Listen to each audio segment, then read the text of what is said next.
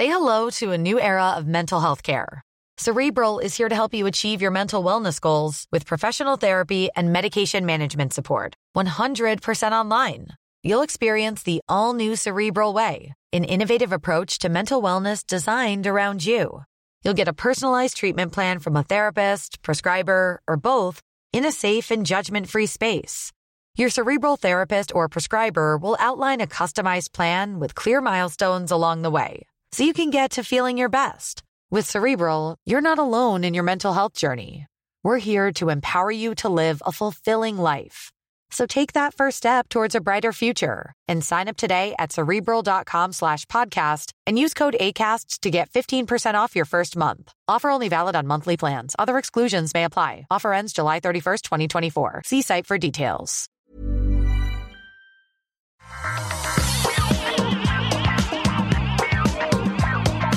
Bonjour à tous et bienvenue sur le Rendez-vous Tech, l'émission où on vous résume toute l'actu tech, internet et gadgets. Je suis Patrick Béja et aujourd'hui on va vous parler de plein de trucs super intéressants, de trucs sérieux, de trucs marrants. On a euh, le futur dans tous les, les bons et les mauvais côtés qui arrivent et qui est peut-être même déjà là. C'est marrant parce que souvent on vous parle de trucs qui pourront se passer un jour.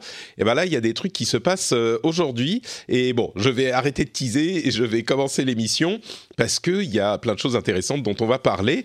Euh, je vais euh, présenter, j'allais dire introduire, c'est. Euh, un anglicisme qui est peut-être malheureux. Guillaume d'une part et Marion d'autre part. Marion Doumain qui nous rejoint tous les mois et Guillaume Vendée qui est là régulièrement, qui a d'ailleurs qui m'a fait le plaisir d'animer un des épisodes cet été et qu'il fait de temps en temps quand je suis en vacances. C'est rare mais ça arrive. Comment allez-vous tous les deux Marion en forme?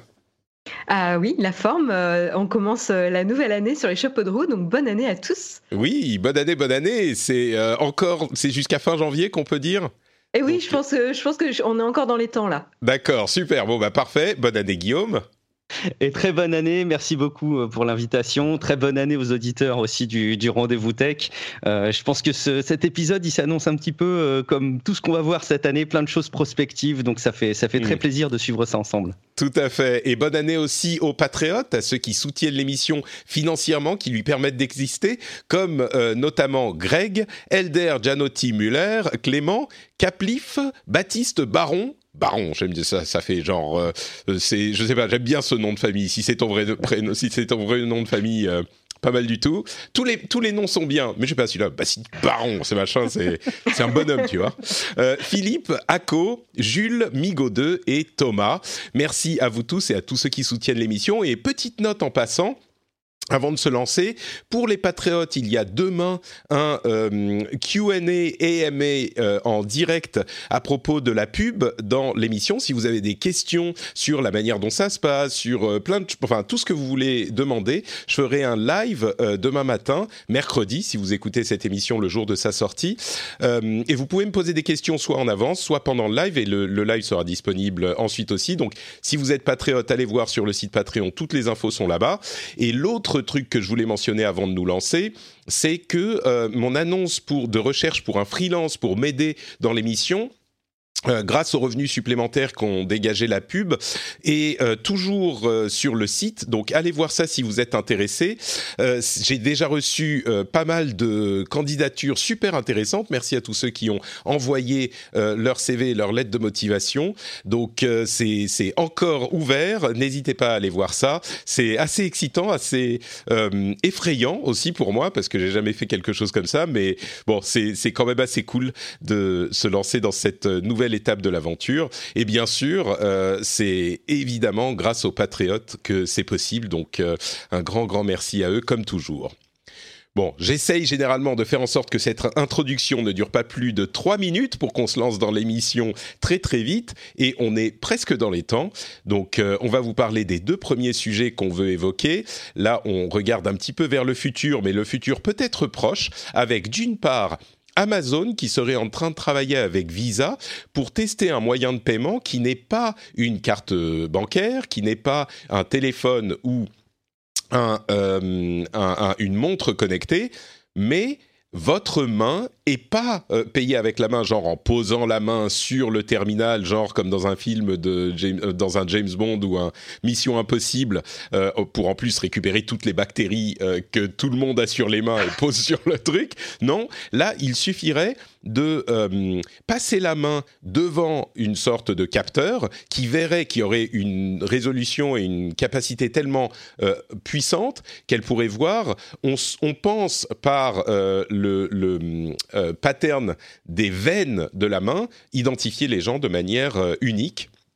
Donc il y a ça d'une part, il serait en train de travailler dessus, et de l'autre côté, c'est une start-up qui a présenté son produit au CES, qui était un petit peu plus discrète que les autres, mais qui commence à faire un petit peu de bruit, qui s'appelle Mojo. Son produit, c'est Mojo Vision, qui est, je, résume euh, en gros, mais c'est une lentille de contact qui intègre un écran dans la lentille, hein, un écran, un petit euh, ordinateur, enfin un petit processeur, une connexion sans fil et une batterie. Ce qui veut dire qu'en fait, vous avez un écran sur l'œil. La lentille est un peu plus épaisse qu'une lentille classique, il semble. Ils n'ont pas laissé les gens la mettre, mais ils avaient une lentille, un prototype qui fonctionnait, qu'ils euh, mettaient très très proche de l'œil des gens. Donc ça simulait quasiment le fait qu'elle soit sur euh, l'œil. Et c'est un produit qui fonctionne qui a des capacités relativement limitées encore euh, dont ils veulent continuer le développement du prototype dans les années à venir. Ils ont une approche très raisonnable de ce produit. Ils disent c'est pas un truc qui va faire un ordinateur sur votre œil, mais ça vous donne des petites informations par-ci par-là. Mais l'écran est vraiment un écran qui permet d'afficher des vraies images, des vrais du texte. Euh, c'est un écran qui est minuscule et qui vous permet de voir euh, quand vous avez la lentille sur l'œil. On pourrait se demander bah si l'écran est si proche de l'œil, peut-être que ça veut dire qu'on veut pas voir. Mais la résolution c'est quelque chose comme 14 000 points par pouce c'est monstrueux. Et ça permet vraiment de voir, et ça fonctionne.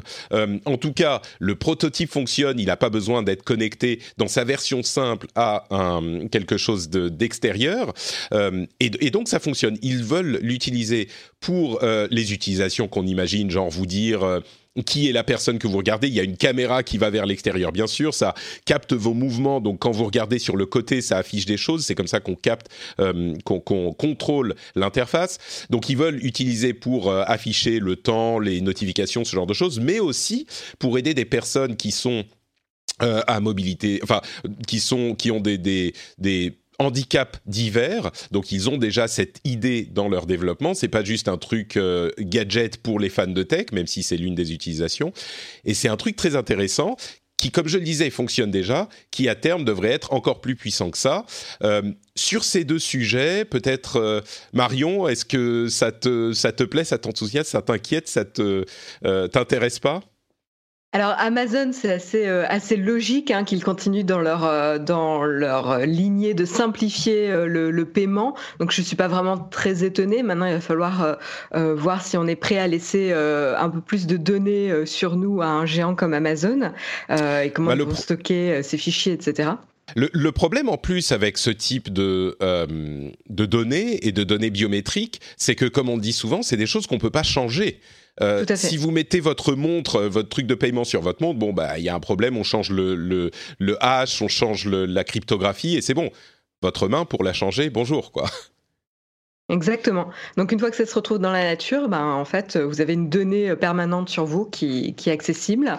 Euh, par contre, Mojo Vision, euh, ça j'ai trouvé ça super euh, intéressant, euh, surtout qu'il démarre, comme tu l'as dit, euh, de résoudre un problème pour les personnes, bah, par exemple qui sont qui souffrent de dégénérescence maculaire, donc qui ont des problèmes de vue, et donc pour les assister et les aider au quotidien, des personnes qui, qui étaient habituées à voir en plus, hein, je veux dire elles sont elles ont elles avaient pas de problème à la naissance, dégénérescence maculaire touche énormément, énormément de personnes.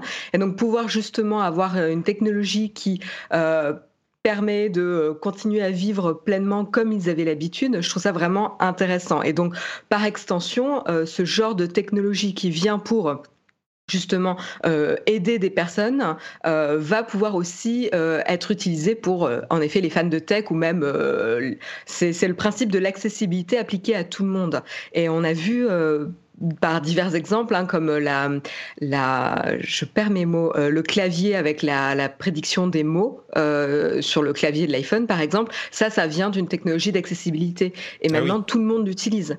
Euh, donc, il y a plein de choses comme ça euh, qui viennent de l'accessibilité, qui est appliquée au grand public et qui marche vraiment pour nous simplifier la vie. Donc, ce genre de, de choses avec euh, Mojo Vision, je trouve ça vraiment très, très intéressant. Guillaume, j'imagine que tu es assez enthousiaste aussi ou non, tu t'en fous? Oui, je suis non, non, je suis très enthousiaste aussi euh, sur les sur les deux sujets. Euh, dans, dans, le cas des, des, paiements par Amazon, moi, je me pose quand même la question de la finalité de ce travail. Donc, on, est en phase de travail. Hein, c'est pas du tout une annonce d'Amazon. Euh, non, c'est même une. C'est du développement. Oui, et c'est même une source anonyme. enfin, c'est une enquête. C'est pas une annonce, quoi. C'est à mi-chemin entre les news et les rumeurs euh, de, ton podcast, mais euh, moi je m'interroge vraiment sur la finalité parce qu'en fait, soit euh, c'est destiné aux boutiques Amazon, et j'avoue que objectivement, si on parle de futur, je préfère quand même ne même pas avoir besoin de passer à la caisse et donc que des caméras comprennent ce que je ce que j'achète pour ne pas que j'ai à les payer, ou plutôt que ça ne soit prélevé automatiquement. Et si c'est pour les commerçants, je suis quand même assez dubitatif que des commerçants s'équipent de terminaux de paiement électronique Amazon qui récupèrent la données Amazon et qui permettent de mieux vendre les produits Amazon. Donc bon, je, je suis un petit peu sceptique sur l'utilisation finale, moi. Ils il travaillent sur le truc avec Visa. Je me demande si c'est pas une technologie développée par Visa que Amazon mhm. veut adapter.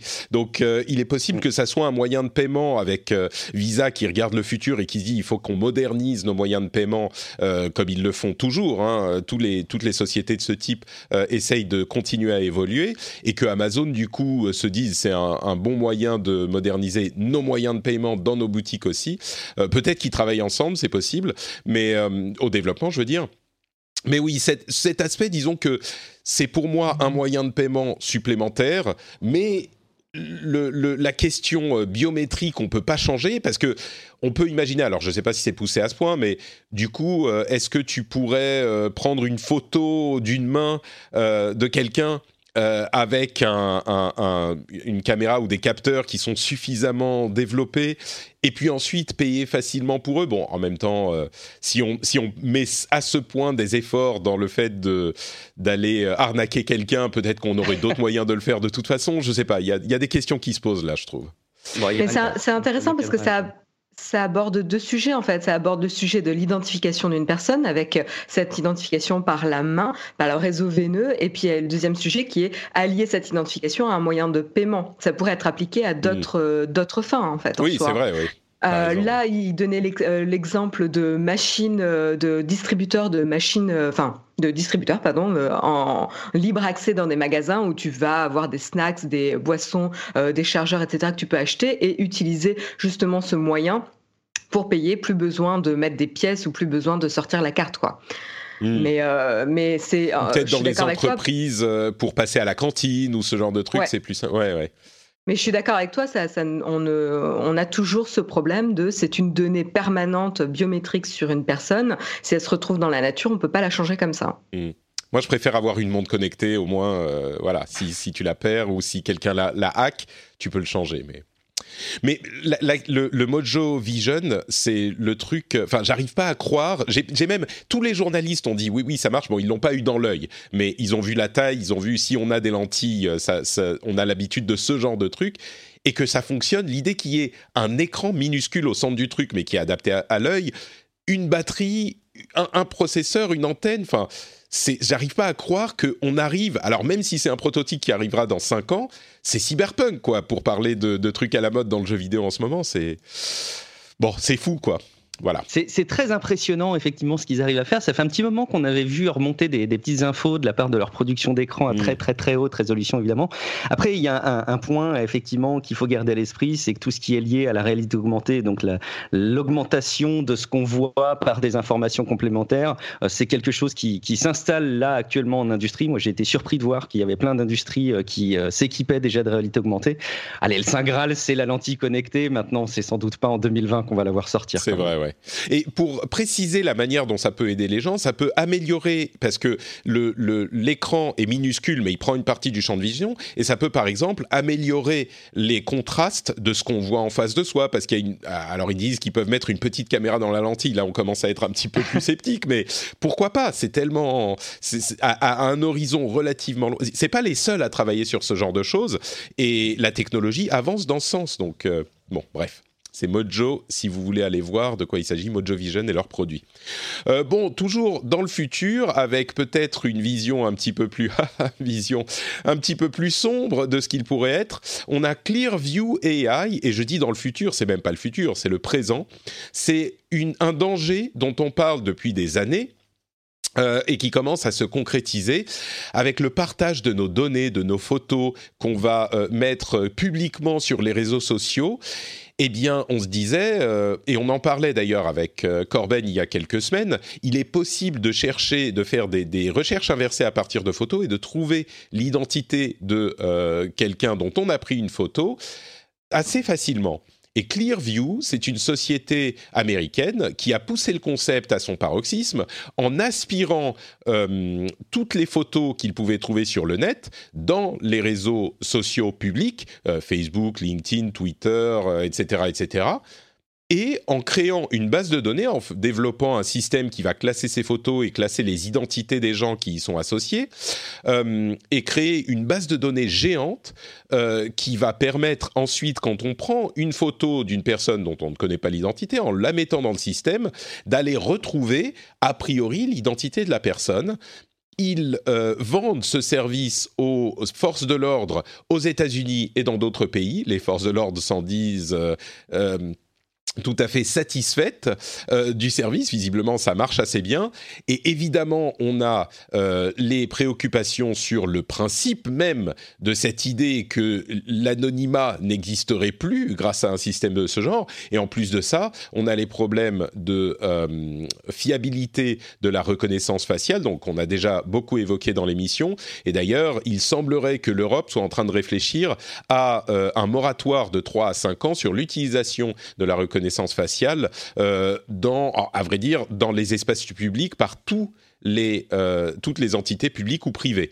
Euh, c'est pas encore voté, mais il y a tout un tas de choses qui font que, selon la loi européenne, et d'ailleurs même selon les conditions d'utilisation de ces réseaux sociaux, ce que fait Clearview AI n'est pas euh, autorisé, voire pas légal, parce que Twitter n'autorise pas ce qu'on appelle le scraping, donc la récupération de toutes ces données euh, à des fins euh, commerciales et certainement pas de surveillance. Mais bon, les données sont quand même publiques, donc Clearview l'a fait, et ensuite il faudra des procès peut-être pour les en empêcher. A priori, il pourrait sans doute gagner les procès contre Clearview, mais aujourd'hui, le système existe, la base de données est pleine et euh, les forces de l'ordre s'en servent, en tout cas aux États-Unis et comme on le disait ailleurs.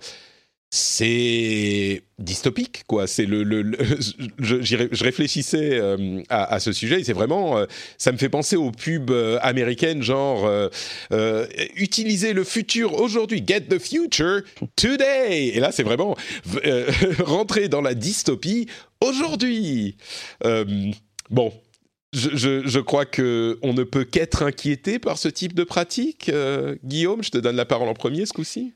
Ouais, on peut être qu'inquiété et on peut que surtout remercier euh, bah, des initiatives politiques qu'on a en Europe, alors qu'ils sont sans doute issues de notre culture, hein, mais le RGPD nous protège quand même plutôt bien par rapport à ça. Alors, nous protège pas en amont, hein, nous protège sur des utilisations légales. Donc, en fait, techniquement, ça protège pas grand-chose, mais c'est quand même, je trouve, assez rassurant de voir que euh, culturellement, euh, en Europe, c'est assez bien ancré euh, le fait de protéger les citoyens de ce type d'utilisation. Maintenant, aux États-Unis, comme tu le rappelles, les acteurs privés comme les réseaux sociaux n'encouragent pas non plus, voire même interdisent ce, type de technologie. Donc, il y a vraiment quelque chose qui est de l'ordre de la de, la, dissidence presque technologique, j'ai l'impression, de la part de, Clearview. Et évidemment, on, se demande bien ce qui va pouvoir se passer derrière. On a du mal à imaginer que ça puisse se répandre de manière courante auprès des autorités partout dans le monde. Mais bon, c'est quelque chose à suivre. C'est intéressant de voir le rôle de la presse tech, justement, qui nous soulève ce genre de sujet et qu'on puisse les surveiller du coin de l'œil.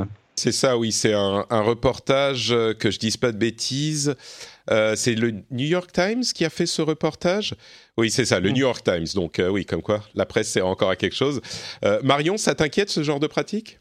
Bah, c'est intéressant de voir euh, le, revirement un petit peu, comme disait Guillaume. En effet, les sociétés tech avaient tendance à vouloir euh, bloquer euh, et ou attaquer ces sociétés qui scrapent les, données, qui vont récupérer les données de photos, etc. Jusqu'à ce que LinkedIn perde son appel contre justement une société qui scrapait LinkedIn, les données sur LinkedIn.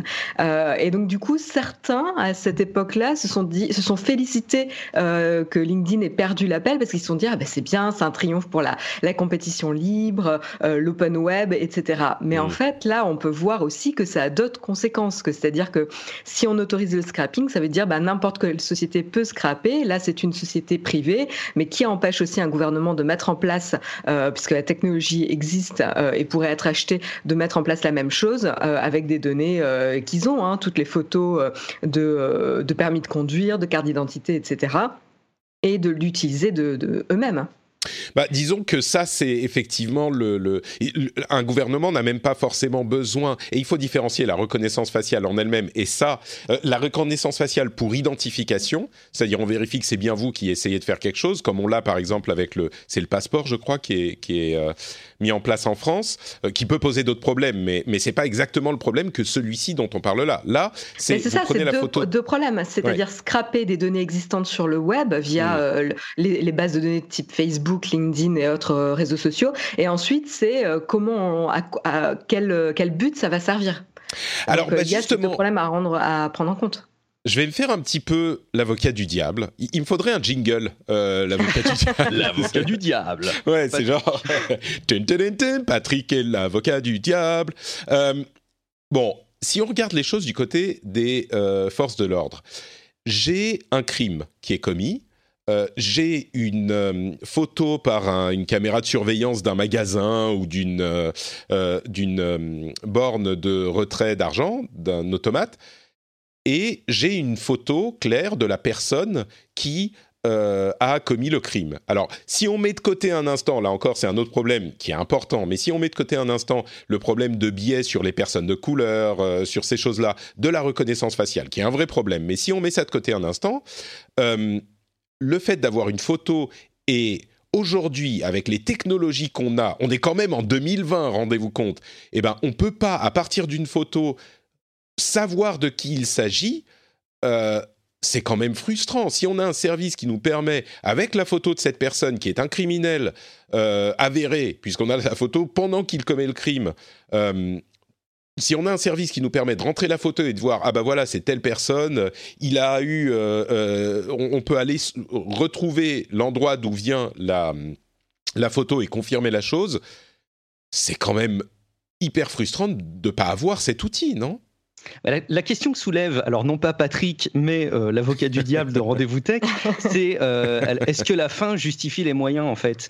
Et bah, malheureusement, j'ai quand même tendance à penser que dans nos pays civilisés, euh, c'est quand même bien que la résolution de crimes ou de choses aussi graves que des, des actes de terrorisme n'autorise pas toute initiative sur les personnes, mais y compris sur le plan technologique. Donc bon, j'ai quand même du mal à suivre la avocat du diable, mais il est là pour jouer son rôle, pour bah, titiller notre réflexion. Je crois, je crois que si on pousse effectivement la réflexion, euh, la réflexion du diable jusqu'au bout, le truc c'est que si on avait des, on, parle de dystopie, on parle de société, euh, euh, comment dire, je, cherche le mot de surveillance universelle si on, aurait, euh, si on avait des caméras partout, dans tous les foyers, dans toutes les, dans toutes les boutiques, dans tous les, toutes les rues, on pourrait encore plus prévenir le crime. Tu vois, on pourrait. Euh, et, là, ça serait un, un état idéal pour éviter le crime. Mais à quel prix? Et, c'est comme tu dis, est-ce que la fin justifie les moyens? C'est ça, en fait, on peut prévenir, on pourrait en, tout cas euh, repérer euh, tous ceux qui commettent des crimes. En fait, on peut repérer tout le monde. On peut tout euh, repérer, oui, parce que exactement. l'utilisation détournée de ces choses-là, oui, voilà. Exactement. Voilà, qu'est-ce que feraient les mauvaises personnes euh, ou les entre guillemets mauvais gouvernements avec ça dans les mains? Euh, Et donc, est-ce qu'on a envie de faciliter ce genre de, de, de pratique? C'est quand même un danger euh, pour la liberté assez assez important. C'est un choix culturel, hein, au passage. Enfin, euh, quand on voit tout ce qui se passe euh, en observateur tech, un petit peu, on se rend bien compte qu'il y a des différences fondamentales de culture. Euh, je revoyais des éléments relatifs au, score social en Chine pour aller mm. sur un sujet un tout petit peu différent, mais sur lequel on peut faire des parallèles. Et quand on interroge bah, des Chinois, hein, des, des, des, citoyens là-bas, alors mis sous le prisme de l'influence que peut représenter l'État là-bas, mais il y a une forme de, de, de satisfaction et de réassurance aux yeux des citoyens. Euh, c'est aussi quelque chose de très culturel et je peux tout à fait comprendre qu'il y ait des cultures dans lesquelles euh, bah, ils puissent accepter d'être tous filmés euh, pour prévenir des, des, problèmes. je pense que c'est pas du tout notre culture et ça soulève des difficultés qu'ils n'ont pas forcément à l'esprit, mais en tout cas, je trouve ça intéressant d'observer ça aussi sous le prisme des cultures. Je crois, oui, c'est un élément qui est hyper important à prendre en compte aussi je crois que si on pousse là encore un tout petit peu plus la réflexion, on arrive assez vite à la conclusion de, euh, au moins sous Mussolini, les trains étaient à l'heure, tu vois. Évidemment. C'est, du coup, c'est, euh, il faut le jingle aussi. C'est et voilà le point Godwin. Euh, mais mais bon, c'est, c'est approprié parce que c'est exactement de ça qu'on parle. Donc Bon, c'est ce qui est intéressant en tout cas sur ce sujet spécifiquement, c'est le fait que ça soit des données publiques et un danger dont on parle depuis très longtemps qui se réalise. C'est-à-dire, bah, on met toutes nos données publiques sur euh, Internet partout, mais il faut noter, et je conclus avec ça, il y a des choses qui sont possibles, mais qu'on interdit quand même. Il y a des lois assez strictes sur les fichiers, par exemple, euh, en France et en Europe. J'imagine qu'il y en a dans d'autres pays du monde aussi. Euh, on peut établir des fichiers à différents usages, mais la loi l'interdit et donc, bah, oh, il y en a qui le font quand même, mais, c'est quand même interdit. Là, je crois qu'on rentre dans ce type de catégorie où il y a des choses qui sont possibles. Euh, c'est finalement, c'est ça, c'est des fichiers, c'est des grandes bases de données, mais euh, parce qu'il peut y avoir des dérives et des utilisations qu'on ne veut pas dans nos sociétés, c'est ce que tu disais Guillaume, ou donc qui, peuvent être abusées, comme tu le disais Marion, eh ben on décide qu'il ne faut pas le faire. Donc là, la question sur euh, Clearview se pose. Euh, Dernier sujet, euh, non, on a encore deux petits sujets que, je voulais évoquer euh, dans la partie principale. Euh, le FBI, vous avez peut-être vu des, gros titres sur le FBI qui mène une fronde contre Apple, encore une, pour qu'il débloque des téléphones qui ont été utilisés dans des crimes. On revient toujours à cette question de que faut-il faire pour prévenir les crimes. Là, ce sont des crimes qui ont été commis, une attaque, je crois que c'était contre une base militaire, et un attaquant a fait plusieurs morts euh, et s'est donné la mort ensuite en tirant sur l'un de ses téléphones. Mais ils ont deux téléphones qui pourraient être utilisés pour avoir des informations sur le crime et le criminel et peut-être ses associés. Et euh, le, ministre de la Justice, en quelque sorte, William Barr, euh, a demandé, à, a dit qu'Apple n'accepte pas de débloquer les téléphones, comme on l'avait vu dans le cas de San Bernardino, de l'attaque terroriste de San Bernardino il y a quelques mois. Euh, ils demandent à Apple de débloquer les téléphones qu'ils ont, ils en ont deux, et Apple refuse, selon eux, euh, Apple, de leur côté, disent on a fourni énormément d'aide aux euh, forces de l'ordre. Ils auraient visiblement donné accès au compte iCloud et à ce genre de choses du criminel, mais les téléphones eux-mêmes, on ne peut pas les débloquer parce que depuis le cas de San Bernardino en plus, les, technologies incluses dans les téléphones pour protéger la vie privée ont évolué et donc aujourd'hui, Apple ne peut simplement pas du tout débloquer les téléphones.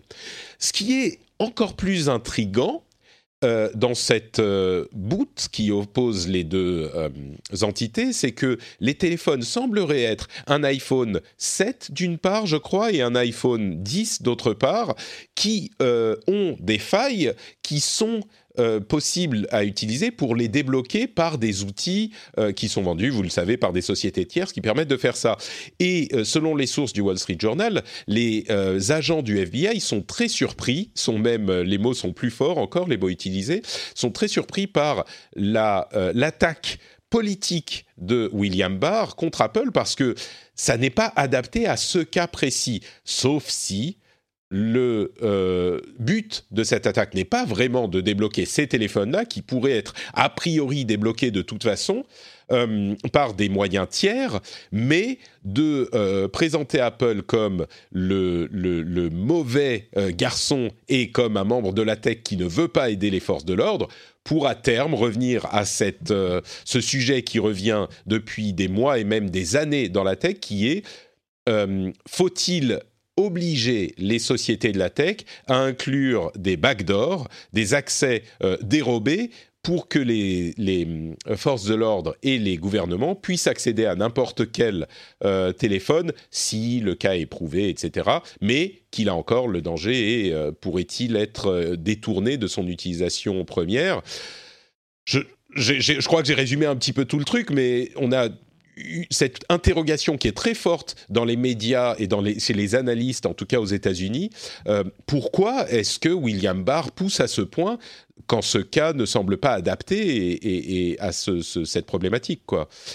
Euh, Marion, est-ce que tu as une théorie sur le ministre de la Justice américain? Bah, alors, euh, je pense qu'il y a aussi une attaque euh, politique peut-être contre Apple. Euh, voilà, le, gouvernement, le gouvernement américain actuel envers les sociétés tech est assez, comment dire, il y a pas mal de frictions, pas que avec Apple, hein, mais il y, a, aussi Amazon d'un autre côté. J'irai même plus loin. C'est pas que le gouvernement, c'est toute la classe politique américaine, à droite comme à gauche, qui commence à être. D'ailleurs, on a vu le, Joe Biden, un des candidats à la présidentielle, du côté des démocrates donc à gauche, qui a euh, eu des mots très très durs contre Facebook et même euh, en, comprenant mal une loi pour laquelle il a voté lui-même sur euh, la responsabilité des, des, des, sites web et des hébergeurs sur le contenu qu'ils hébergent. On va pas rentrer dans ce débat, mais oui, c'est toute la classe américaine qui commence à être assez remontée contre la tech. Quoi. Ouais, tout à fait.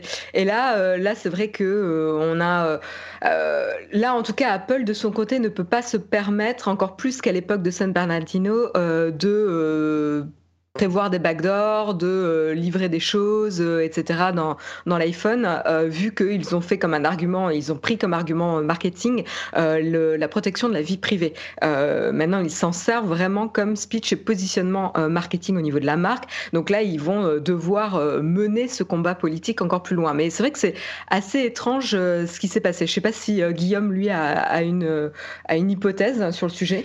Ouais, mon hypothèse est rejoint très très euh, fortement la tienne, Marion. Pour moi, c'est très politique. Euh, William Barr a été nommé, si je dis pas de bêtises, euh, par par Trump comme procureur général des États-Unis. Alors même si après il y a des il y a des votes, hein, mais enfin il a été quand même nommé par Trump. Et si j'étais à la place de William Barr, même si j'avais absolument pas besoin que Apple déverrouille des iPhones, si j'ai des SMS de Donald Trump qui me demandent de le faire, je le demanderai. Ouais. je crois qu'il y a je crois qu'il y a effectivement Euh, c'est intéressant de mettre en fait ce sujet dont on a certainement entendu parler dans ce contexte où en fait a priori les téléphones sont suffisamment vieux pour qu'ils n'aient pas besoin de l'aide d'Apple pour les déverrouiller. Et on se souvient que dans le cas de San Bernardino, c'est ce qui s'était passé au final. Ils avaient abandonné les poursuites dont ils imaginaient qu'ils pourraient peut-être ne pas les gagner devant un tribunal.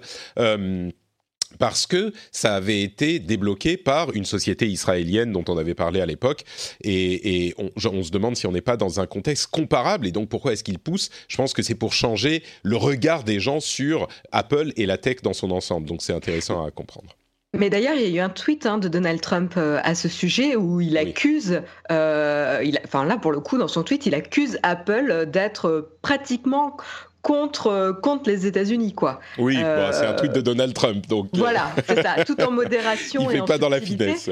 Euh, voilà, et, donc, donc ça ressemble plus, plutôt à un coup politique qu'à autre chose, quoi. Et c'est un petit peu étrange comme, comme tactique, mais. Ouais. Et ce qui est, ce qui est intéressant, c'est que effectivement, Apple a, selon ses agents du FBI interrogés par le Wall Street Journal, amplement collaboré en donnant autant de choses qu'il pouvait. Donc c'est limite contre-productif. Oui, c'est ce qu'ils disaient. Ils ont fourni plein de, de, des gigas, de données, qui étaient sauvegardées sur iCloud. Donc en gros, ils ont donné, ils mis à disposition des autorités euh, tout ce qu'ils avaient à disposition. Eh oui. Euh, ils ont vraiment coopéré. est-ce qu'il ne pourrait pas avoir plus s'il changeait le chiffrement des téléphones à l'avenir? C'est ça. Et là, on, revient sur notre point d'origine. c'est ça. si les autorités peuvent utiliser cette backdoor, qui d'autre peut l'utiliser? C'est ça. Euh, euh, une autre question qui est à l'origine de tous les débats euh, sur Twitter ou à laquelle on revient souvent, c'est euh, la question du bouton éditer, qui est pour les utilisateurs de Twitter que nous sommes un sujet récurrent. Jack Dorsey a fait un Q&A, un, un, Ask Me Anything. sur les différents sujets sur Twitter et une personne lui a posé une question sur le bouton éditer et il a dit, eh bien, a priori, nous le ferons sans doute jamais. Et sa justification, c'était intéressant. Il a dit, d'une part, Twitter a été fondé sur l'immédiateté des euh, échanges. Et donc, le fait, par exemple, de laisser un, délai de 30 secondes avant de vraiment le poster, ben, rien que 30 secondes, si on ajoute 30 secondes à 30 secondes à 30 secondes, ça euh, change beaucoup dans l'immédiateté du réseau. Et d'autre part, si votre tweet est retweeté ou repris ou on y répond et que vous le changez ensuite, euh, et ben, ça peut être utilisé de manière un petit peu néfaste, là encore, ou de manière mal intentionnée à ces arguments qui pourraient se tenir, disons, on pourrait répondre que euh, si on a un historique du tweet, bah, on peut voir de quoi il s'agissait. On, pourrait dire qu'on peut le poster tout de suite et puis le changer ensuite. Enfin, mais euh, le, truc, c'est que Jack Dorsey, ça a l'air plus philosophique qu'autre chose. Quoi. Philosophiquement, il se dit, oh, je ne veux pas qu'on puisse changer les tweets une fois qu'ils sont partis dans, dans le public, dans l'univers. Euh, il y a des arguments pour, il y a des arguments contre. Euh, est-ce que Guillaume, tu comprends toi les arguments que Dorsey euh, avance pour pour dire on ne le fera jamais? Moi, je fais partie de ceux qui comprennent pas du tout la position et qui suis en plus à titre perso très frustré. Donc, ça rejoint euh, sans doute ce problème-là parce que je me relis pas assez. On est dans une période de de la vie technologique où on ne se relie sans doute pas assez, ça c'est clair. Mais les raisons philosophiques qui sont évoquées par Jacques Dorsey euh, ne sont pas suffisamment euh, pédagogiques pour qu'on puisse aller dans son sens. Euh, parce mmh. que tu le dis, il suffirait d'avoir un bouton édition et de montrer que le, le, message a été édité. Il y a des systèmes de messagerie qui le font très bien. Il y a Telegram qui ça très très bien. Même Facebook le fait pas trop mal. Donc je trouve que l'explication ne, ne, tient pas beaucoup, à mon sens. Hmm. Marion moi, je suis pas d'accord. Ah, ah oui, d'accord. Ah bah super. C'est pas moi qui vais me, devoir me faire l'avocat du diable, c'est l'avocate du diable, vas-y. Il me faut mon jingle aussi. Ouais. Euh, non, mais en fait, euh, je, enfin, en tout cas, moi personnellement, je comprends son positionnement et je suis assez euh, d'accord. Pourquoi? Parce qu'en fait, la, la, le point de vue de Twitter, c'est ce qu'il a dit, c'est l'immédiateté. Qui va aller cliquer sur un tweet pour aller ensuite chercher l'historique des éditions de ce tweet pour voir comment il a été modifié, etc. Enfin, ça devient, on, on, voit comment tout démarre très très rapidement sur Twitter. C'est l'essence même de Twitter et c'est un de ses plus gros problème également. Euh, c'est ça, c'est que la, vitesse de réaction Exactement. provoque tous, les problèmes, quoi. La vitesse de réaction, mais, mais ça c'est un problème euh, lié à la définition même de Twitter. Et hmm. je veux dire, euh, tu peux pas, c'est pas une fonctionnalité d'édition de tweet qui va résoudre le problème. Le fait d'éditer un tweet va permettre de faire dire n'importe quoi à ceux qui ont répondu.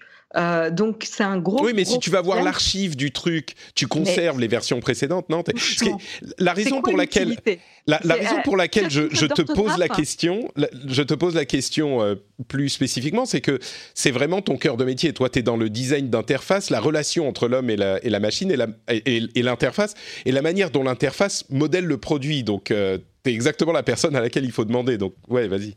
Euh, c'est quoi les problèmes à résoudre ici quand on, hmm. quand on souhaite une fonctionnalité d'édition? Pourquoi toi, Guillaume, tu souhaiterais pouvoir éditer bah, Je pense que simplement d'un point de vue image, ça me fait chier de diffuser un message publiquement où il y a des fautes, quoi. Enfin, typiquement, c'est un exemple, mais il y en a, il y en a d'autres. Hein, si, euh, par exemple, je sais pas s'il y en a d'autres. Je que, que il y a un lien vers lequel je renvoie dans mon tweet pour la, source de mon hmm. message et que je veux rajouter un autre lien. Enfin, je, pense que si on se creuse euh, la tête ensemble, on va trouver plein de cas pratiques dans lesquels l'édition serait géniale. Et je trouve que la position de dire il y a l'immédiateté, mais quelque part l'immuabilité de ce qu'on diffuse dans Twitter euh, ne tient pas non plus dans le sens où on propose déjà aujourd'hui de le supprimer et d'en refaire. Donc mmh. pour moi, ça tient pas non plus, tu vois. En fait, il faut voir euh, qu'est-ce que peut apporter de manière positive la fonctionnalité d'édition versus tous les, tous les dérives, toutes les dérives que ça peut engendrer et qu'il va falloir patcher avec des nouvelles fonctionnalités euh, de produits, mmh. etc., qui vont complexifier le produit, le rendre euh, inutilisable ou très compliqué à adopter par d'autres personnes, etc. Je veux dire, tu fais une faute dans un tweet, euh, t'es humain, tout le monde peut faire des erreurs, c'est pas très grave, tu fais un tweet de correction derrière, voilà, ça, ça arrive. Sinon, bah, tu prends l'habitude de réfléchir pendant 30 secondes avant d'envoyer ton tweet, euh, au lieu que la machine le fasse pour toi, euh, et, euh, et, tu attends et, et, ça avance. Mais je veux dire, tout ce qui peut se passer ensuite dans le, envisager d'éditer des tweets va ouvrir la porte à plein plein de complexités, de conséquences euh, qui va être une grosse galère à gérer de un pour Twitter, pour les ingénieurs, pour les designers, désolé, et euh, de deux pour les utilisateurs aussi derrière. Je dirais que sur la question des fautes d'orthographe, je suis d'accord avec toi. C'est pas la fin du monde. Tu fais une faute d'orthographe, tout le monde sait que c'est Twitter, tout le monde en fait. Ça va, c'est pas grave. Euh, par contre, sur le fait de euh, euh, tweeter un truc ou donner une information erronée, on la perd des mains assez vite. Et c'est vrai que moi, ça m'est arrivé et ça continue à être diffusé, l'information continue à être diffusée. Je pense que ça serait pas mal. Alors oui, on peut supprimer le truc, mais c'est encore mieux, ça serait de pouvoir peut-être pas, peut-être qu'on n'a pas besoin d'éditer, mais ajouter une notice. Peut-être mm. que ça c'est un problème différent. Genre tu diffuses un truc, tu te rends compte que c'est pas vrai et tu ajoutes une notice qui est attachée à ce truc, genre euh, euh, un tweet supplémentaire, mais qui est pas juste une réponse qui se perd dans toutes les réponses, mais qui apparaîtrait avec un petit point rouge, genre euh, au fait sur cette info je me suis planté. Et peut-être que ça pourrait être un moyen de résoudre le problème sans avoir l'édition du tweet forcément. Peut-être que en fait en essayant de te Très Marion. Je me suis convaincu que tu avais raison. Donc, euh, bien joué. C'est dire parce qu'en effet. ok, l'inception de Marion a fonctionné. Elle est trop forte. Ouais, bon, ok, bah peut-être qu'on n'a pas de, besoin de ce bouton d'édition. Je suis pas besoin de bouton d'édition si on peut ajouter une notice euh, corrective. Ça serait, ça serait pas mal. Ok. Bon, bah Marion a raison. La conclusion euh, de, toutes les conversations. J'aime bien ce rendez-vous tech. Hein. bon, bah écoutez, on va euh, faire une toute petite pause pour parler des euh, patriotes. Je rappelle quand même ce euh, Ask Me Anything qui arrive euh, demain matin si vous êtes patriote et le, le, freelance que je recherche, le lien est sur le site, enfin l'article sur le site. Donc si vous êtes intéressé ou si quelqu'un de vos proches est intéressé, n'hésitez pas à les en informer. Et donc le Q&A qui arrive demain matin, si vous avez des questions sur la manière dont se passe la pub, etc., allez voir sur Patreon. Et bien sûr, si vous appréciez les en général, vous pouvez faire comme Zanziz sur, euh, sur Apple Podcast qui dit Allez, j'allais faire mon chieur sur les derniers épisodes, mais force est de reconnaître que je suis quand même très heureux de retrouver Patrick et ses confrères consoeurs chaque semaine. Émission très claire et bien animée. Merci à toi Zanziz. Et si, comme Zanziz, vous vous dites Ah, quand même, ça fait plaisir de retrouver l'émission, euh, c'est hyper sympa, je passe un bon moment, je m'informe, j'ai des sujets bien expliqués, bien analysés, eh ben peut-être pensez euh, à devenir patriote du rendez-vous tech. Vous allez sur patreon.com com slash rdvtech. C'est un moyen super simple, ça se fait en deux secondes. Euh, vous donnez une somme qui est fixe par épisode, vous choisissez le nombre d'épisodes. C'est le meilleur moyen pour soutenir l'émission. C'est grâce à ça que l'émission existe, parce que la pub c'est bien, mais euh, ça ne suffit pas du tout, du tout. C'est vraiment grâce aux patriotes, grâce à vous et à votre choix, à votre action, que l'émission existe. Donc si vous appréciez l'émission, vous voulez faire un, euh, un bon geste et en plus avoir des bonus sympathiques, eh bien vous pouvez aller sur patreon.com slash rdvtech. J'apprécie énormément. Spring? Is that you? Warmer temps mean new Allbirds styles. Meet the Superlight Collection, the lightest ever shoes from Allbirds, now in fresh colors. They've designed must-have travel styles for when you need to jet. The lighter-than-air feel and barely-there fit makes these shoes some of the most packable styles ever. That means more comfort and less baggage. Take the super light tree runner on your next adventure. Its cushy, lightweight foam midsole supports every step, and the extra outsole traction gives you the grip to just go for it. The eucalyptus fiber upper adds next level breathability to keep you going all day. Plus, the super light tree runner is comfortable and ready to go right out of the box. So, what can you do in a super light shoe? What can't you do is the better question. And because they're super packable, the real question is where are you taking them? Experience how Allbirds redefines comfort. Visit allbirds.com and use code SUPER24 for a free pair of socks with a purchase of $48 or more. That's A L L B I R D S dot com, code SUPER24. Bon, on continue avec euh, les news et rumeurs. Et la première rumeur, enfin les deux premières rumeurs, c'est sur les nouveaux téléphones de l'année. Et on a le Samsung, le Samsung Galaxy S20. On était au S10 l'année dernière, donc on met un 2 au lieu du 1. C'est comme ça que ça marche la numérotation. Euh, le S20 euh, qui va arriver en février. C'est marrant parce que du coup, on aura le l'iPhone quoi 12 et, et de l'autre côté le, le S20. Oh mais 20, c'est beaucoup, beaucoup mieux, évidemment. Alors, ils sont tous en 5G. Il y aura trois modèles. Un à 6,2 pouces, un à 7,3, euh, 6,7 et 6,9. Donc, euh, quand même tous relativement grands. Et surtout, le S20 le plus grand, le Ultra, aura un appareil euh, photo, un capteur de 108 mégapixels et un zoom optique x 10. On voit que euh, ces appareils très haut de gamme continuent à se focaliser sur l'appareil photo comme l'élément qu'ils peuvent améliorer autant que possible. On aura euh, quatre euh, objectifs différents au dos de l'appareil, un écran euh, 120 pouces, un euh, scanner d'empreinte digitale sous l'écran euh, et pas de, de, de, port jack. Ça c'est marrant parce que c'est décidément acté. et puis de l'autre côté, on a le Huawei P40 Pro. Le P30 avait été très très apprécié l'année dernière et il semblerait que leurs appareils photo Leica au dos aient aussi 5 ou 6 éléments, dont 4 caméras au moins, et toujours pas de euh, port jack. Euh, là encore, c'est complètement acté. Et il aura d'ailleurs le P40 visiblement. Euh, deux caméras sur le devant de l'appareil, donc deux caméras de selfie. Euh, c'est des beaux appareils. Hein. Euh, vous, vous, êtes client, je sais que vous êtes tous les deux sur iPhone. Ah non, Marion, t'es peut-être sur Android, toi encore, ou t'es es revenu sur iPhone, je sais plus. Non, je suis revenu sur, euh, sur iPhone. J'ai ah un, petit, un petit Android dans mon, dans mon tiroir, mais. Quand même. Ça, alors ça vous dit euh, ces appareils photo de folie 100, 108 mégapixels on est plutôt de l'ordre de, de, 10 ou 15 généralement dans les téléphones haut de gamme euh, Marion 108 c'est beaucoup mieux que 10 ou 15 non? C'est la surenchère. je sais pas, bientôt, euh, je regarde les, les, photos des, des, smartphones, bientôt on aura tout le dos du smartphone couvert d'appareils photo. Euh, non, mais en fait, euh, c'est peut-être un peu étrange, mais je déteste prendre des photos avec un smartphone. Ah oui? Ah, ah d'accord. Bon bah ok, c'est pas toi qui faut poser la question. Voilà, je, je suis pas du tout, du tout cliente. La seule utilisation que j'en ai, c'est pour les concerts. D'accord. Toi, tu es une vraie photographe. Tu prends pas de photos avec les smartphones.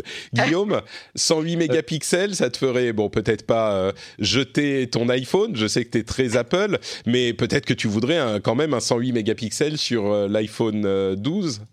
Bon, pas, pas forcément. Euh, je, je, rentre pas dans les détails. Il y a des, il y a des très bonnes vidéos euh, de, de, de chaînes euh, que Marion pourrait bien mieux vendre que moi, qui vous expliqueront bien mieux les, les photos et les avantages des mégapixels.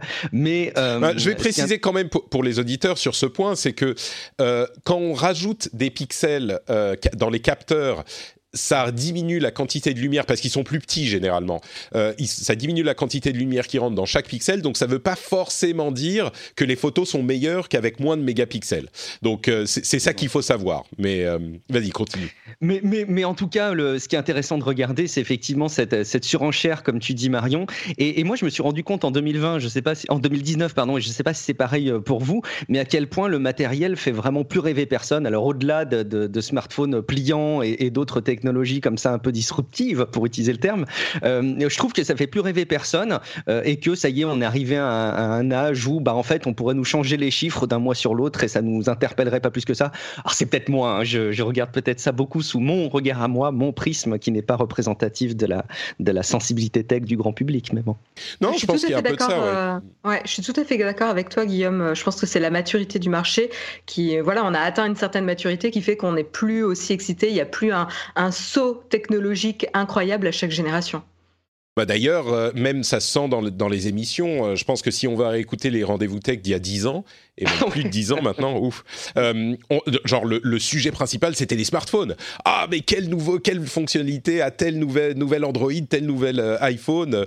Maintenant, c'est bon, oh, ouais, un appareil photo sans. Et ça se trouve, le 108 mégapixels, il sera génial. On, on, verra à ce moment, mais ça se trouve, ils auront un capteur plus grand, ça fera des photos incroyables, machin, mais c'est sûr que c'est moins excitant. Bon, un écran 120 Hz Ok, c'est sympa, mais euh, c'est pas non plus euh, le, le, la folie.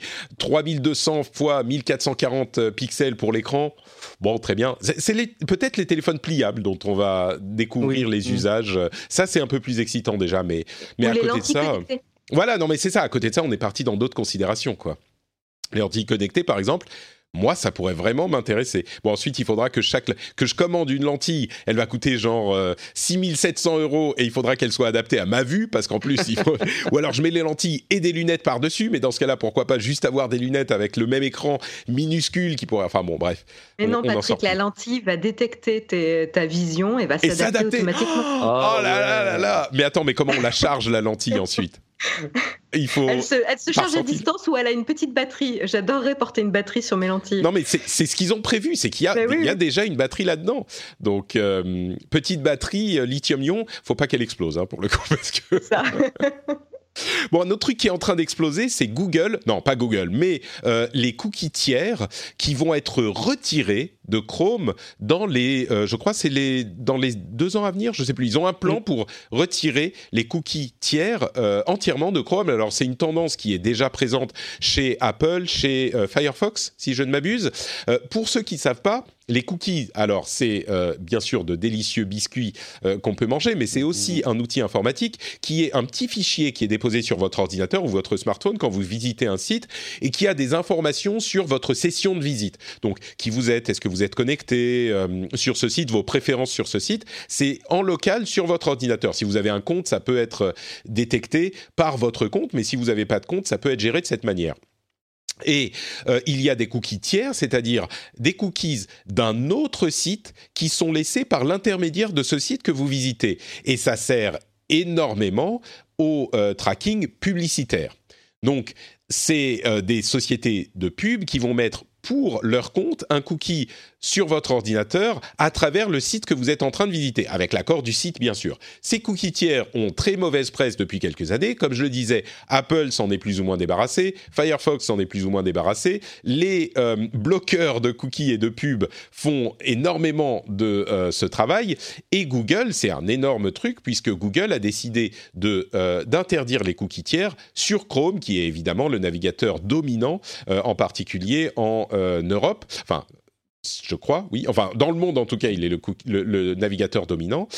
Euh, Google qui fait de l'anti-pub, c'est un peu bizarre quand même. On se dit, ils doivent avoir, eux, un autre moyen de euh, gérer les choses de toute façon, mais leur métier, c'est la pub. Et quand ils disent, bah, je vais par exemple au hasard, je sais pas moi, sur euh, corben.info, je sais pas s'il y a de la pub de ce type-là sur corben.info, mais Google, c'est pas uniquement par leur site à eux qui font de la pub, c'est sur les sites tiers. Donc, si, ils interdisent les cookies tiers sur les sites de Corben au hasard ou de Patrick, bon moi il n'y a pas de pub sur mon site, mais euh, s'ils interdisent les, cookies sur French Spin, eh ben ils se font du mal à eux-mêmes, à leur propre business. Il, y a anguille sous roche là, il y a, une entourloupe. Euh, Qu'est-ce qui se passe? Est-ce que vous pouvez imaginer ce qui se passe du côté de Google? Bah, en, en tout cas, euh, ça, ça montre une chose, euh, ça montre qu'ils en ont plus besoin des cookies euh, Ouais, Google pour vendre de la pub. Et alors, c'est un plan sur deux ans où il y a les cookies qui sont concernés, mais aussi des éléments d'information sur la nature du navigateur, de l'appareil qu'on utilise, qui vont être un peu, comment dire, pas vraiment anonymisés, mais en tout cas, ils vont avoir de moins en moins d'intérêt puisqu'ils vont être de moins en moins détaillés.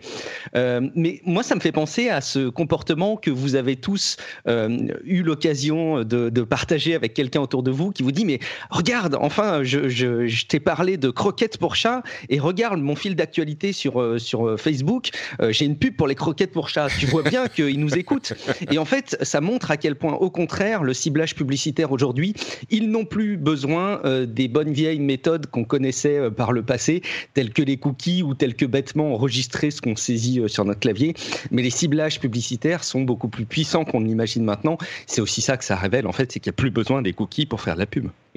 Ouais. Et, peut-être aussi que d'une certaine manière, étant donné que ils, peuvent, alors on, aura les détails certainement à un moment, mais nous cibler de cette manière, peut-être que ça peut aider, au contraire, Google qui est très très compétent dans ce domaine et les grandes sociétés euh, de la tech qui sont très compétentes dans ce domaine euh, à, devenir encore plus anti-compétitifs. Parce que les cookies, c'est un moyen, on va dire aujourd'hui simple de traquer. Eux qui ont des moyens plus complexes, eh ben, en supprimant l'utilisation des cookies, oui, ça bénéficie à la vie privée pour euh, dans une certaine manière et c'est une bonne chose qu'il faut a priori faire oui, mais c'est une pierre de coups quoi. Du coup euh, ils, sortent un petit peu plus les concurrents de ce marché peut-être je pense que c'est surtout ça la stratégie de Google, c'est-à-dire qu'on remarquera de manière très intéressante qu'ils sont un peu les derniers à, prendre cette décision, c'est-à-dire qu'Apple avait déjà, bon Apple ne fait pas aussi son business là-dessus, mais Apple avait déjà euh, voilà supprimé euh, les, cookies, Firefox avait aussi pris des, mesures. Google a attendu que certaines euh, grosses sociétés s'y mettent en premier, puis ensuite a commencé à dire oui bon bah nous aussi, etc. On va on va s'y mettre, mais en fait ce qui est vraiment intéressant c'est que Google, Facebook vont pas être impactés. Donc euh, Google et Facebook, qui sont énormes en termes de ciblage publicitaire, vont pas être forcément impactés par cette mesure parce qu'ils ont suffisamment d'autres moyens plus sûrs et plus euh, plus utiles, enfin plus euh, comment dire, avec plus de données qu'ils accumulent sur les utilisateurs et ils ne comptent plus sur les cookies. Mais par contre, en effet, ils sont en train de tuer enfin d'évaluer, c'est ça les... De d'évaluer, ouais. Voilà, voilà, tous les tous les autres compétiteurs en fait qui sont uniquement sur euh, ces cookies euh, ou en tout cas euh, qui reposent beaucoup plus que Google et Facebook. Mm. Donc en termes de compétition, là ils viennent de enfin ils, viennent de porter un gros gros coup et on l'a vu notamment au niveau de la valorisation de Criteo. Hein. C'est marrant parce qu'il y a ça d'une part, il y a aussi euh, l'initiative d'Apple euh, qui a énormément dévalué la, bah, valeur de ce type de publicité parce que c'est plus difficile de, cibler précisément les utilisateurs depuis qu'Apple a fait ce changement dans leur OS. Et d'ailleurs, c'est un petit peu lié, mais il y a un article très intéressant dans The Atlantic de Alexis Madrigal qui commence à, évoquer l'idée qui, à mon avis, va être de plus en plus prévalente dans les mois à venir, que aujourd'hui la Silicon, en fait, l'une des valeurs essentielles de la Silicon Valley et de la tech, c'est que n'importe qui peut venir et disrupter euh, les, les, les, gros, les incumbents, les gros acteurs du marché. Et c'est ce qui s'est passé depuis 50 ans. On a eu euh, depuis 50 ans des exemples d'énormes acteurs qui se sont fait euh, bousculer par des petites startups. Et ce que ce qu'avance euh, Madrigal, c'est cette idée que c'est plus le cas aujourd'hui. Et la défense de Zuckerberg et de tous les autres qui est, il faut qu'on qu'on puisse comment? Il faut qu'on puisse rester aussi euh, peu régulé et, protégé, enfin pas protégé, mais il faut pas qu'on fasse des lois contre nous parce que n'importe qui peut venir et nous et nous euh, disrupter. Ils avancent d'ailleurs le fait que dans le, dans la Chine, qui est un un pays avec d'énormes sociétés aussi, eux, on va pas les, les, diviser, on va pas les attaquer parce que euh, ça va être euh, le gouvernement chinois qui s'en, sert, on va dire. Mais cette idée que la disruption est plus aussi facile qu'à l'époque, ou peut-être même impossible, maintenant qu'on a les Google, les euh, Facebook, etc., qui ont verrouillé le marché, est une idée qui, à mon avis, est intéressante. Je ne suis pas convaincu que ça soit complètement vrai, mais c'est sûr que depuis, on va dire, dix ans, euh, des gros disrupteurs, on n'en a pas vu presque aucun, je crois. Ouais, je pense que c'est, euh, en, tout cas, je suis, tout à fait d'accord avec ton analyse et je pense que c'est un peu la question qu'il faut qu'il faut se poser, euh, c'est que derrière chaque action de ces gros acteurs technologiques, est-ce qu'ils sont pas en train justement une des stratégies, c'est de renforcer leur position et leur monopole, hein, de toute mmh. façon. Et, et, là, pour moi, c'est clairement un des mouvements de, Google, hein, ce qu'ils viennent de faire. Ouais. Hmm. Bon, donc euh, la disruption, euh, peut-être qui c'est un vieux souvenir. Moi, je pense que le, marché logiciel et des services est tellement fluide que ça reste possible. Mais force est de constater que bah les gros, il y a peut-être Slack qui est un peu plus récent que ça, mais à part ça, le dernier c'est peut-être Uber et la vague Uber Airbnb mais, mais c'est tout. Et ils sont plus tout récents, quoi. Ça doit être 2011, 2012, quelque chose comme ça.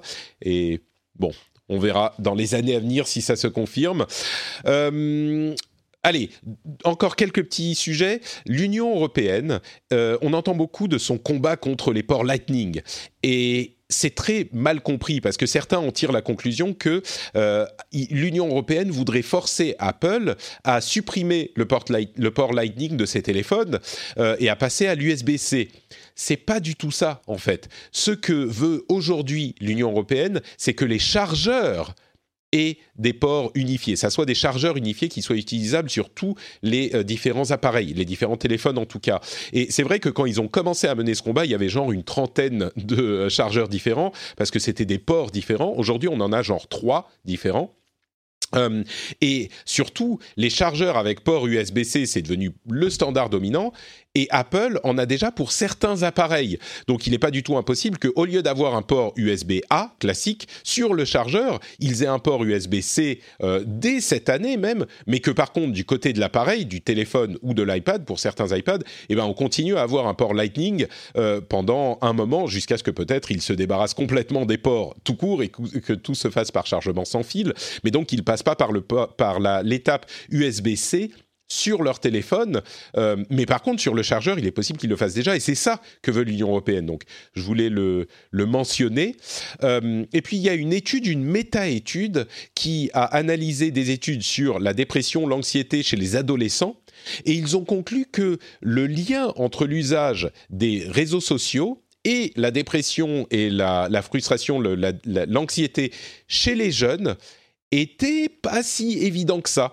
Euh, les, liens qui ont été établis par ces différentes études, ils en ont étudié une quarantaine, comme je disais, euh, sont assez euh, faibles, assez limités, et surtout, il n'y a pas de constance de cause à effet. C'est parfois oui, parfois non. Il n'y a pas de, conclusion claire qui peut être tirée. Alors, Ensuite, on a tous des exemples dont on peut parler, et je sais que certains thérapeutes disent bah oui mais moi j'en vois tous les jours mais c'est intéressant de voir que cette méta-étude euh, semble ne pas être aussi claire dans ses conclusions qu'on aurait pu le penser.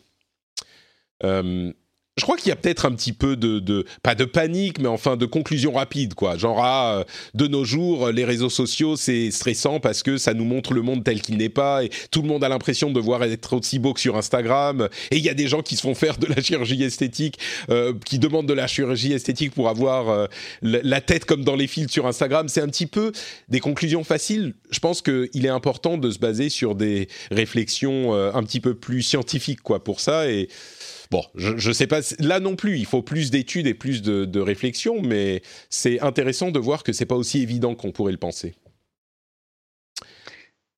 Ouais, non, je sais pas si. Ouais, non, en fait, juste deux choses, c'est marrant parce qu'en fait, déjà, moi, j'ai vraiment appris quelque chose, euh, du coup, sur la base de ton conducteur, Patrick, au sujet des chargeurs, parce que je faisais partie des personnes qui comprenaient mal le sujet. Euh, je suis content. Je vais être honnête, moi aussi. Moi aussi, je le pensais. Donc, hein, merci à Cameron, Cameron Faulkner de The Verge, c'est grâce à lui. Merci beaucoup pour ton, ton, explication. Je trouve ça très intéressant. Ça m'a d'ailleurs fait vraiment stresser en voyant aussi en parallèle les news ces derniers jours, qui, qui enfin les rumeurs plutôt que des news d'ailleurs, qui indiqueraient qu'effectivement Apple se débarrasserait complètement des ports de chargement. Ça m'embêterait beaucoup plus que quand ils ont abandonné le port jack. Mais bon, c'est un autre sujet.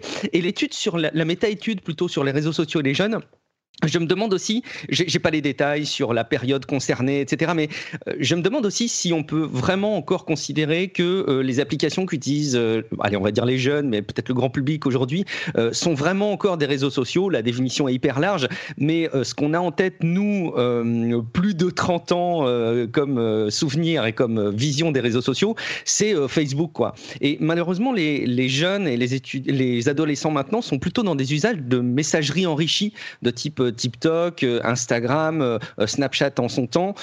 Et, je ne sais pas si on peut vraiment effectivement avoir cette même image des réseaux sociaux concernant eux ce qu'ils utilisent et nous ce qu'on envoie.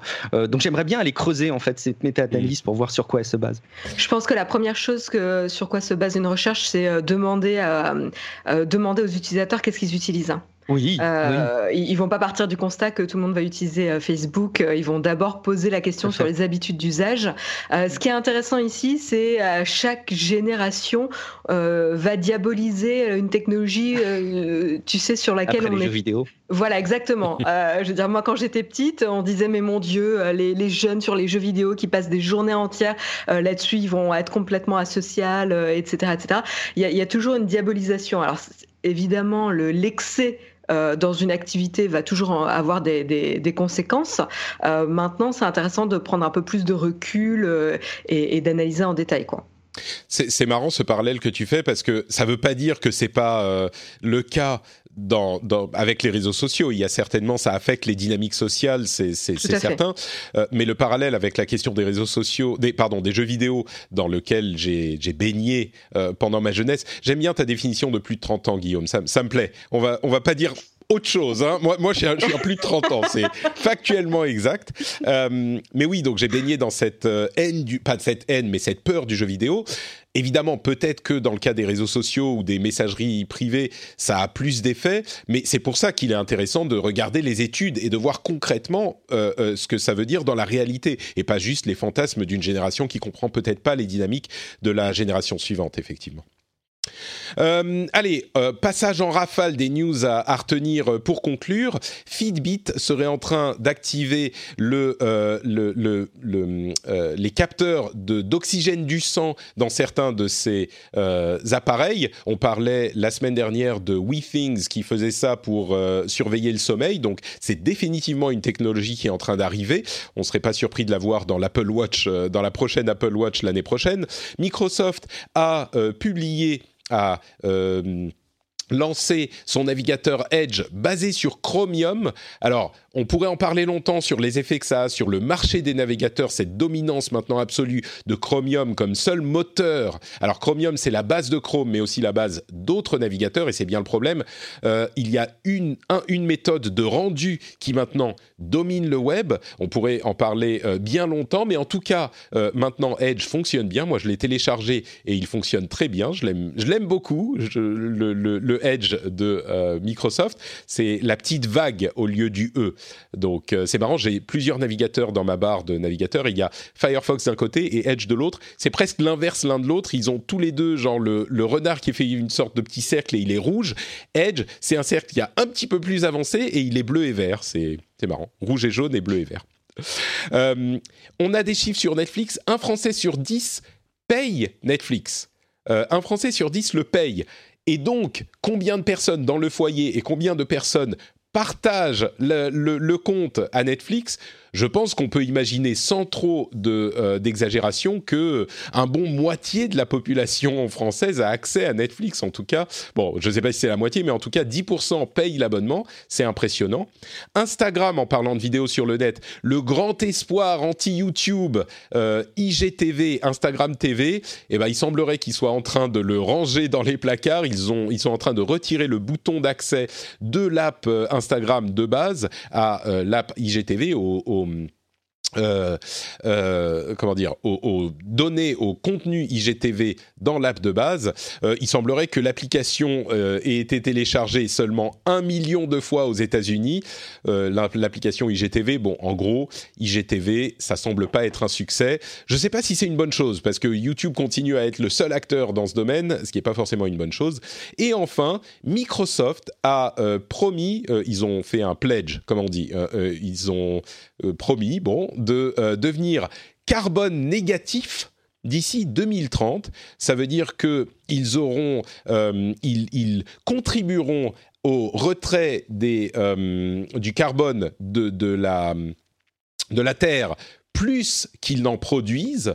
ils en produiront encore un petit peu, de moins en moins bien sûr, mais ils en produiront encore un petit peu, mais ils contribueront à en retirer encore plus qu'ils n'en produisent, donc euh, ils seront carbone négatifs, et ils veulent supprimer entièrement leurs émissions d'ici 2050. Et en plus de ça, ils font un fonds d'un milliard, un fonds d'innovation pour euh, aider le climat. Un milliard, bon, euh, c'est quand même pas rien, bien sûr, ça représente pas beaucoup sur les chiffres d'affaires de ces grandes sociétés, mais un milliard, c'est considérable.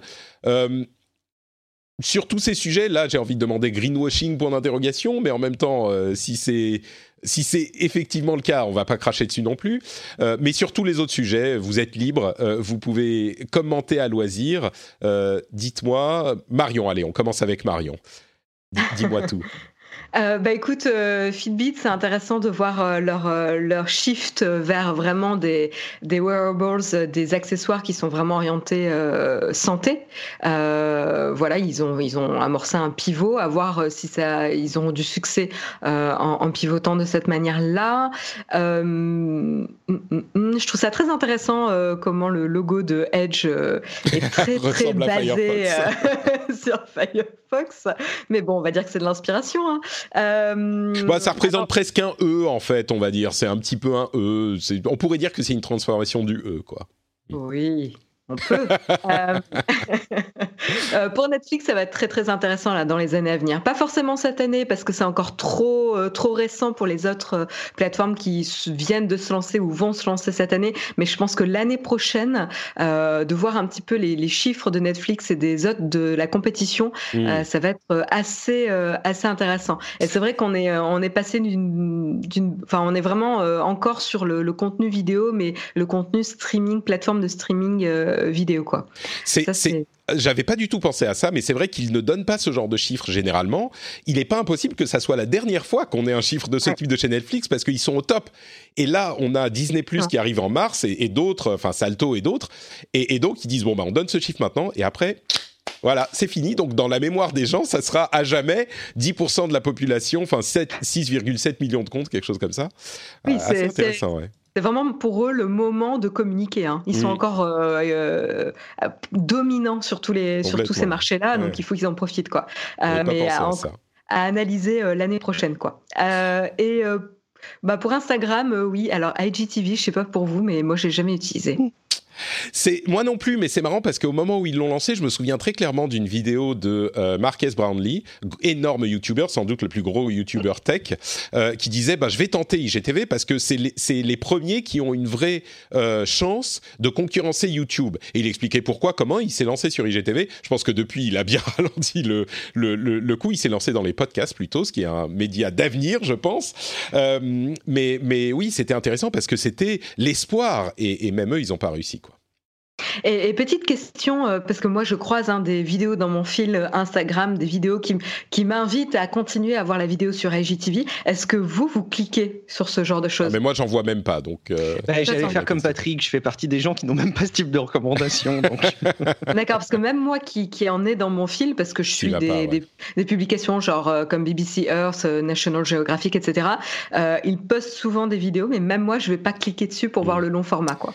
Le problème c'est que cette transition est difficile à faire parce que Instagram, tu es là pour regarder des photos vite fait ou des vidéos hyper rapides. T'es pas là pour ensuite aller euh, regarder une vidéo plus longue parce que IGTV, ça peut être des vidéos assez longues. Donc, euh, ouais. C'est ça, en fait, j'ouvre Instagram euh, pour passer le temps pendant 5 minutes, quoi. Ouais, ouais, c'est ça. Guillaume, un commentaire sur l'un de ces trucs en conclusion? Euh, alors oui, enfin deux. Du coup, j'en prends deux. Euh, Fitbit. Euh, moi, j'ai appris là avec le temps qu'en matière de santé, euh, il fallait aussi beaucoup, beaucoup, beaucoup prendre de recul entre les annonces de ces marques et ce qui était effectivement déployé dans la santé au quotidien. il y a eu pas mal de critiques sur l'analyse de, de, ce qui pouvait être fait au niveau des études d'Apple pour la, la, détection de problèmes cardiaques de l'Apple Watch. Donc, je trouve ça intéressant de prendre beaucoup, beaucoup, beaucoup de recul en matière de santé sur ces innovations là mais, mais ça, c'est très bien de les, de les suivre. Euh, et juste, je trouve aussi que Microsoft, ce serait dommage quand même de les taxer euh, de greenwashing euh, sur le washing, pardon, sur ce, sur ce sujet, parce que bah, faites mieux, quoi. J'ai envie hmm. de dire aux autres marques et aux autres entreprises de ce poids-là, faites aussi bien et, et, annoncez des plans aussi détaillés avec des montants de cet ordre-là. J'ai pas précisé, mais leur plan est super détaillé. C'est pas juste on sera 2030, euh, machin. C'est vraiment mm. très très long et très détaillé. Comment ils vont y arriver, comment ils vont. Euh, enfin, très très long. C'est genre, euh, je sais pas, 5-6 pages. C'est pas juste une annonce. Donc, à voir. C'est 2030, c'est pas demain. À voir s'ils vont y arriver. Mais ils ont l'air d'être sérieux en tout cas. Donc, euh, et, après tout, s'ils en bénéficient en termes d'image et s'ils jonquent dessus, bah après tout très bien. C'est comme Apple qui jonque sur la sur la vie privée. Euh, au final, si ça les, les sert d'un point de vue marketing, tant mieux. Mais je pense qu'il y a un vrai fond et, euh, et, pour le coup, il faut suivre ça de près. J'irai même plus loin. C'est le mécanisme et je vais dire quelque chose qui va pas, pas plaire à certains, mais c'est le mécanisme du capitalisme. C'est-à-dire que la pression, le capitalisme, en partie, donne un moyen de pression supplémentaire aux consommateurs qui force les sociétés à faire ce que les consommateurs veulent. Et on le voit bien maintenant que les consommateurs sont très préoccupés par le climat. Heureusement, il était temps. Et eh ben, il y a beaucoup de sociétés qui se mettent à aller dans cette direction. Et euh, évidemment, le capitalisme n'est pas le seul moyen de pression. Et c'est un, un, il, en faut d'autres. Et il faut évidemment que l'État. On n'est pas aux États-Unis, quoi. Il faut que l'État euh, ait un moyen de pression important aussi. Et peut-être qu'il y en a d'autres par ailleurs, mais c'est quelque chose qui est pas forcément. C'est pas parce que c'est par la pression commerciale que certaines sociétés arrivent à cette euh, à ces décisions qu'il faut pas les les euh, recevoir qu'il faut pas les accepter, tu vois. Alors peut-être qu'il faut et certainement qu'il faut plus et qui je dis je dis pas ça pour dédouaner euh, les sociétés du rôle de l'État. Au contraire, moi je pense que on est il est largement le temps qu'on aille dans cette direction également et que les États fassent pression également sur les sociétés parce que le, le les les consommateurs ne suffisent pas, et particulièrement dans le domaine du climat. Mais c'est une chose qu'il faut pas complètement, il faut pas jeter le bébé avec l'eau du bain. En gros, voilà, c'est ce que je voulais dire. Euh, voilà pour cet épisode du Rendez-vous Tech. J'espère que vous avez passé un bon moment avec nous. Si vous voulez prolonger les bons moments, peut-être que vous voudrez aller euh, passer un petit, plus, peu plus de temps avec Marion et Guillaume. Marion, comment ferait-il pour euh, avoir un peu plus de, ton, de ce que tu proposes sur Internet? Eh ben, vous pouvez me retrouver tout simplement sur Twitter euh, au pseudo Aisea Design ou euh, sinon une fois par semaine sur euh, l'émission matinale Le Mug pour la chaîne YouTube Nowtech. Nowtech, parfait. Le lien de ton compte Twitter sera dans les notes de l'émission. Guillaume.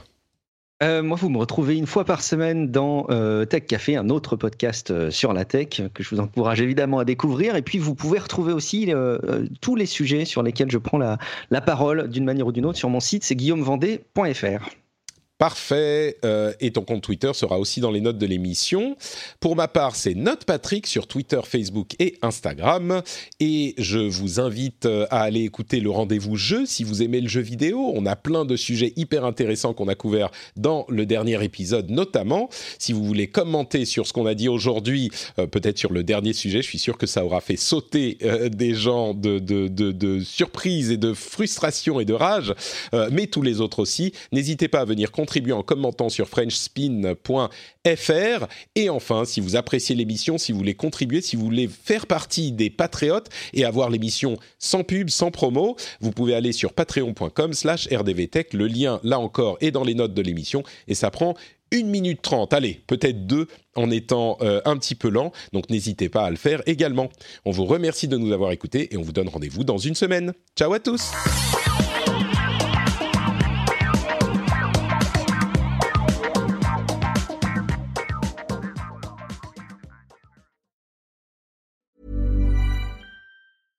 Selling a little or a lot? Shopify helps you do your thing however you cha-ching. Shopify is the global commerce platform that helps you sell at every stage of your business. From the launch your online shop stage to the first real life store stage, all the way to the did we just hit a million orders stage. Shopify is there to help you grow. Shopify helps you turn browsers into buyers with the internet's best converting checkout. 36% better on average compared to other leading commerce platforms because businesses that grow grow with Shopify. Get a $1 per month trial period at shopify.com/work. shopify.com/work. Botox Cosmetic, out of botulinum toxin A, FDA approved for over 20 years. So, talk to your specialist to see if Botox Cosmetic is right for you. For full prescribing information, including boxed warning, visit BotoxCosmetic.com or call 877-351-0300. Remember to ask for Botox Cosmetic by name. To see for yourself and learn more, visit BotoxCosmetic.com. That's BotoxCosmetic.com.